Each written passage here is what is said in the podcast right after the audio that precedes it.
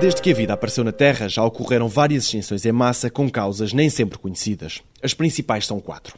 Mesmo no início da vida, os organismos fotossintéticos libertaram tanto oxigênio que acabaram por mudar o ambiente da Terra e mataram os outros.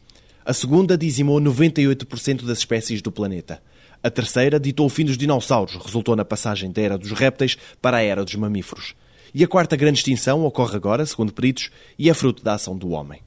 Otávio Mateus, investigador e diretor do Museu da Lourinhã, diz que na gênese de todas estas extinções estão as alterações ambientais, mas saber isto não chega. Seja qual for a extinção, sabemos que são grandes alterações ambientais. E essa é uma resposta que dá para tudo. Mas é tão vasta que não serve para nada. Portanto, a principal questão que nós devemos pôr é o que é que causou essas alterações ambientais. Sabemos num dos casos, foi a libertação de oxigênio para a atmosfera, que é a primeira grande extinção. Sabemos a última grande extinção, a quarta, que somos nós próprios, sobretudo diminuição de habitats e alteração drástica de todo o ambiente.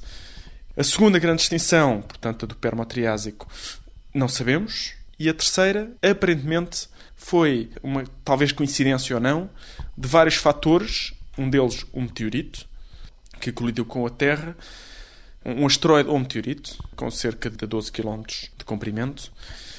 Tal era a força e a energia do impacto que o asteroide em si desintegrou-se, injetou uh, toneladas de, de, de poeiras para, o, para a atmosfera, o que tapava o sol, reduzia a temperatura, reduzia a capacidade de fotossíntese das plantas, logo era uma alteração climática bastante forte.